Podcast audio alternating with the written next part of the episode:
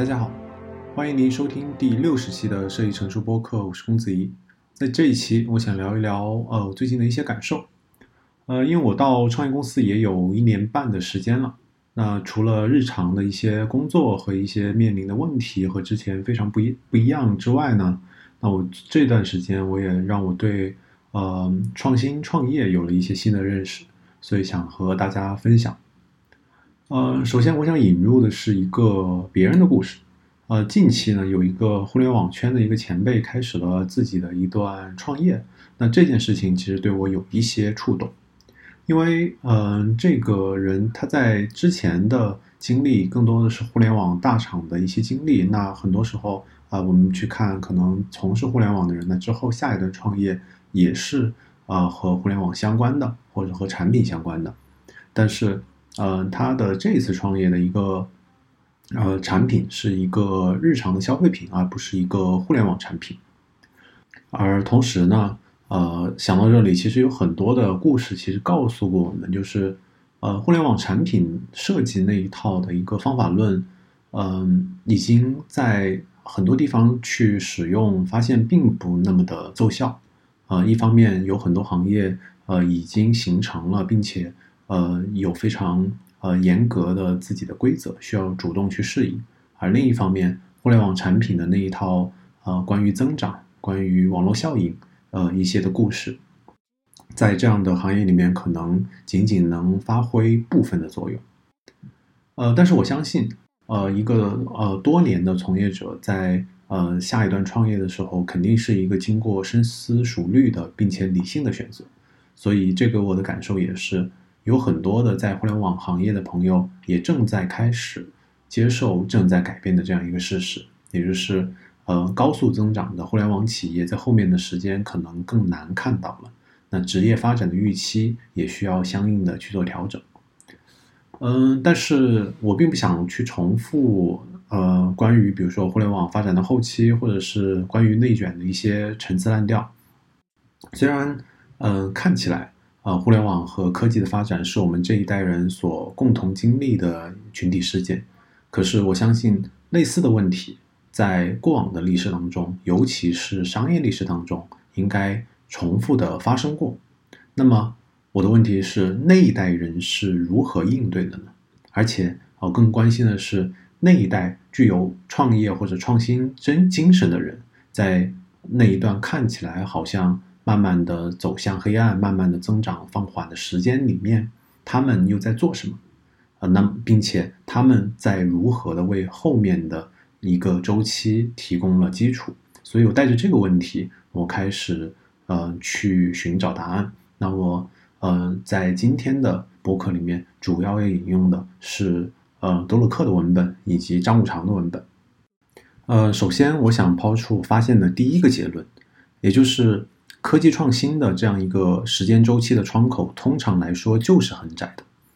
呃，如果我们把过去的消费互联网看成一个持续二十年的基于科技的一个创新，让很多的从业者都在其中受益了。啊，有年轻的人拿到了很高的薪资，有大量的公司有很高的估值，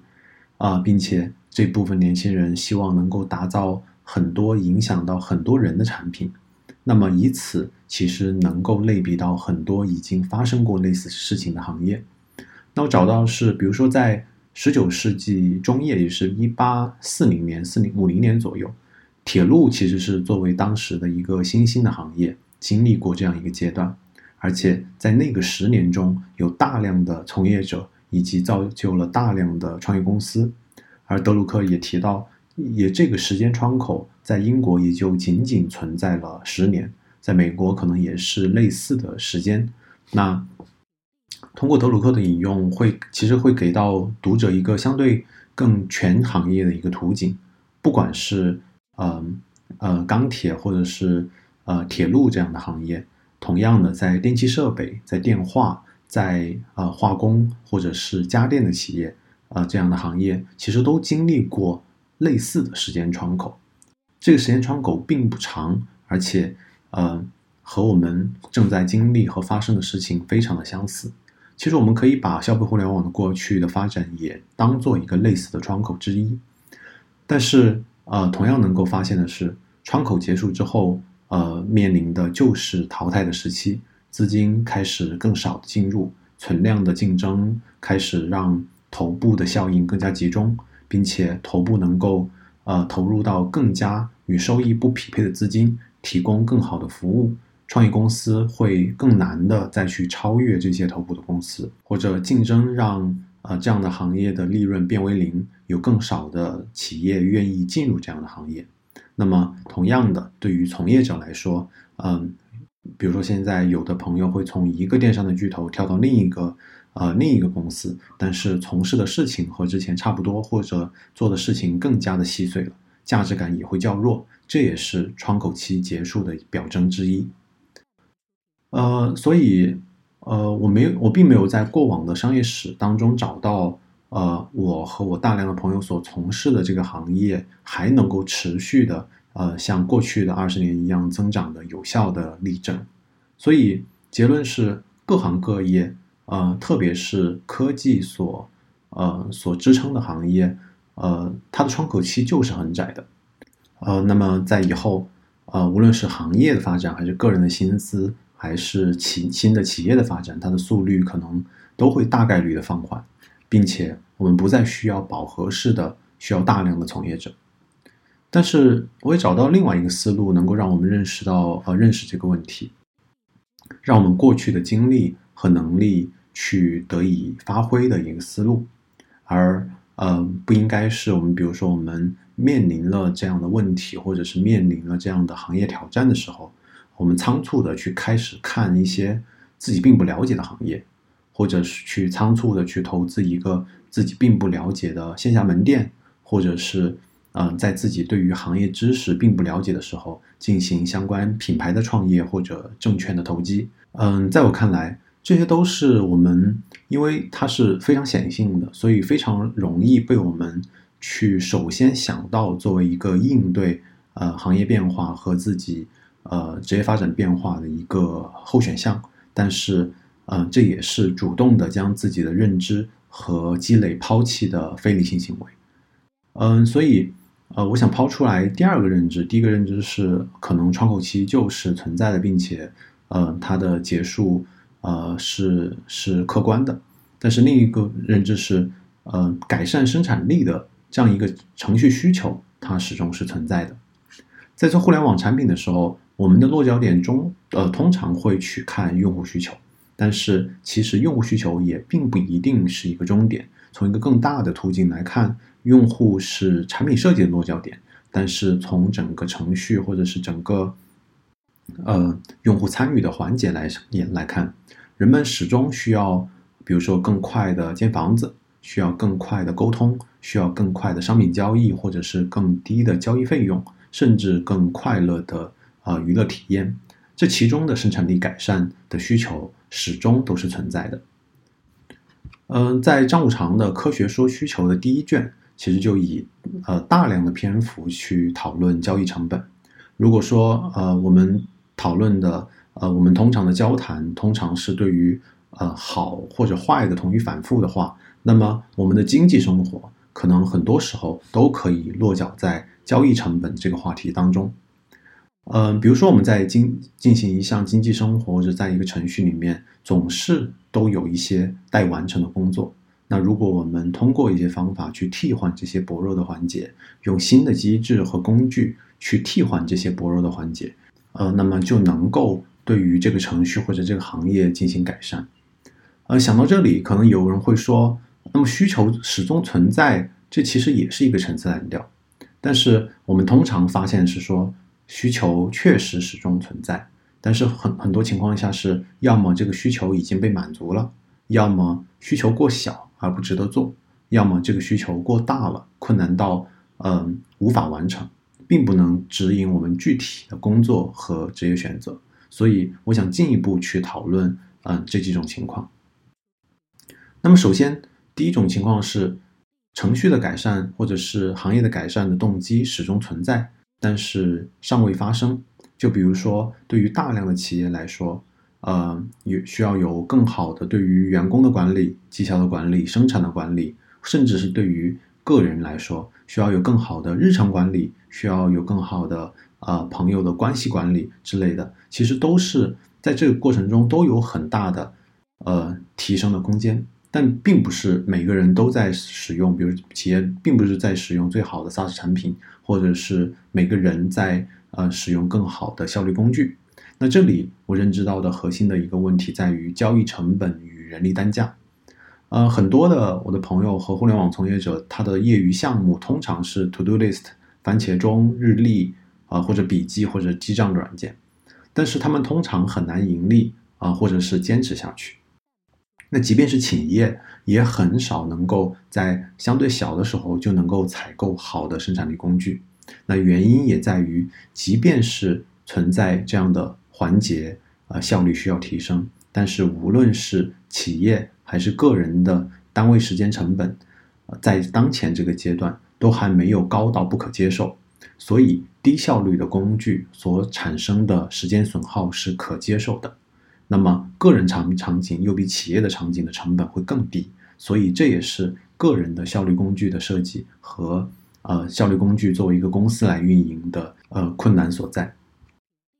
所以，嗯，在一个不不适当的时机或者场景做这一类的工具是很难成功的。呃，即便我自己之前有过这样的尝试，啊，因为我现在回想起来去认知这样的问题在于。嗯，这类工具或者是公司应该是面向市场的，但是这个时间点市场还在孕育，除非是我们我们最终以产品价值交付，呃，成本极其的低，或者是替换成本极其的低，或者价值尤其的高，那么很难在这个时间点需求还在孕育的时候去达成真正的功效。嗯，那么上面还提到第二种问题，虽然需求始终存在，但是，嗯，这个需这个需求或者这个问题，呃，过于大了，以至于无法完成。呃，相信看过呃关于比尔盖茨的纪录片的人都看到，他过去的十几年其实投入了大量的精力在啊试图解决第三世界国家的嗯呃变池的问题，以及一些气候变化的问题，以及核能这样的问题，但是这些问题。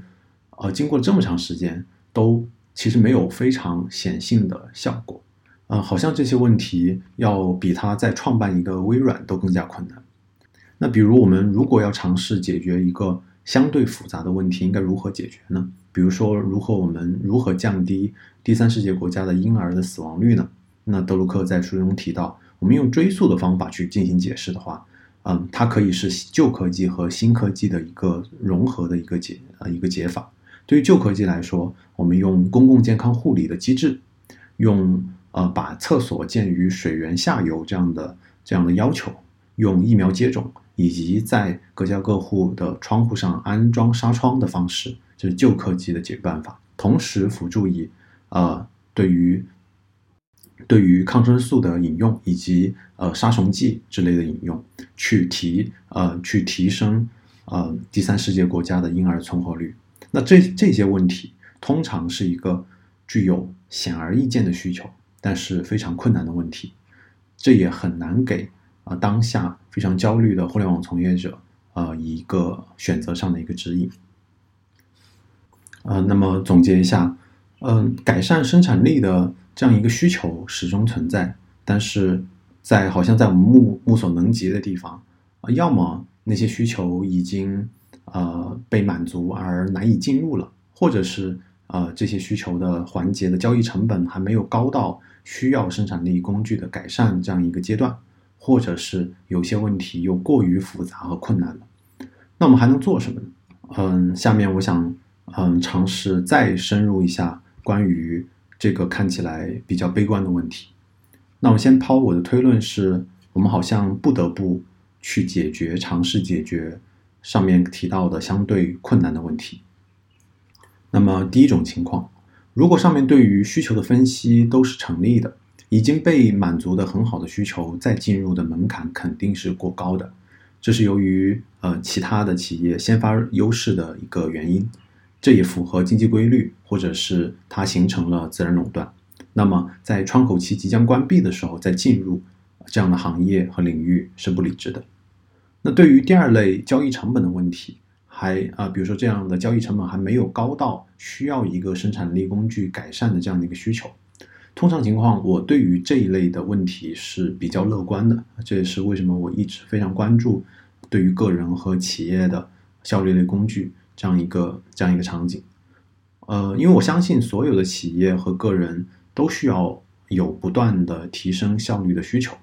从现在来说，其实有很多企业也开始使用不同的好的 SaaS 工具，那个人也开始相对于之前用更好的效率软件，这些都能够看出来。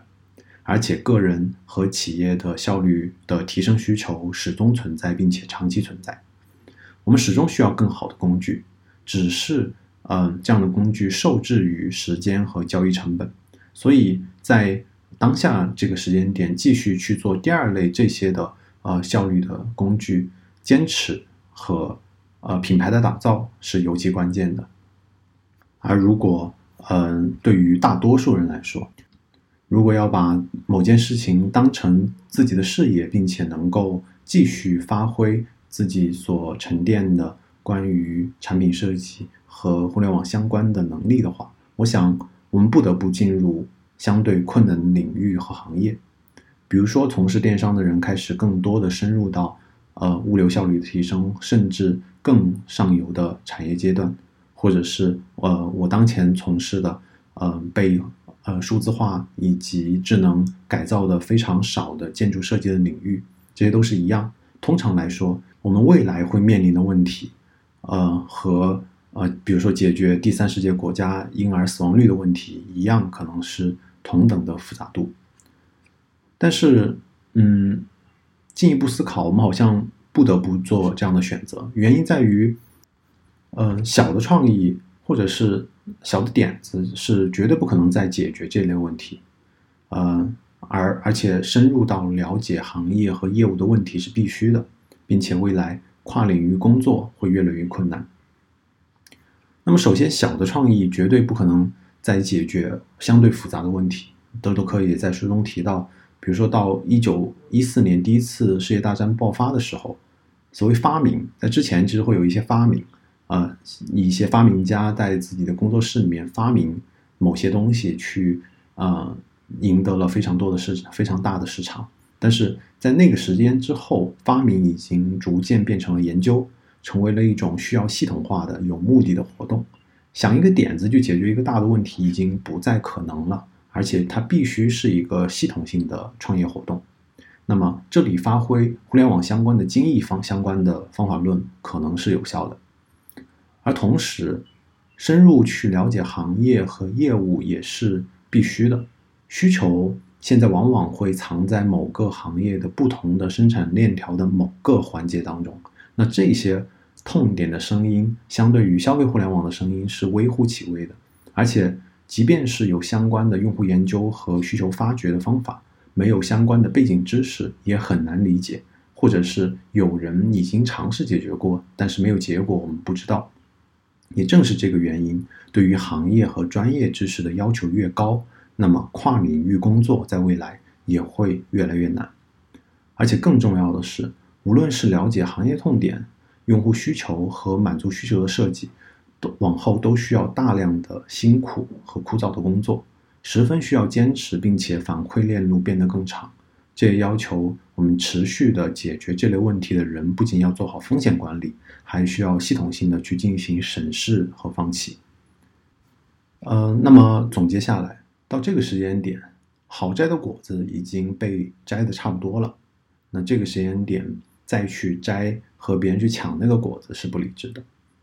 而与交易成本和人的单位时间成本相关的程序改造的呃需求，需要等待。那么只剩下的就是去选择为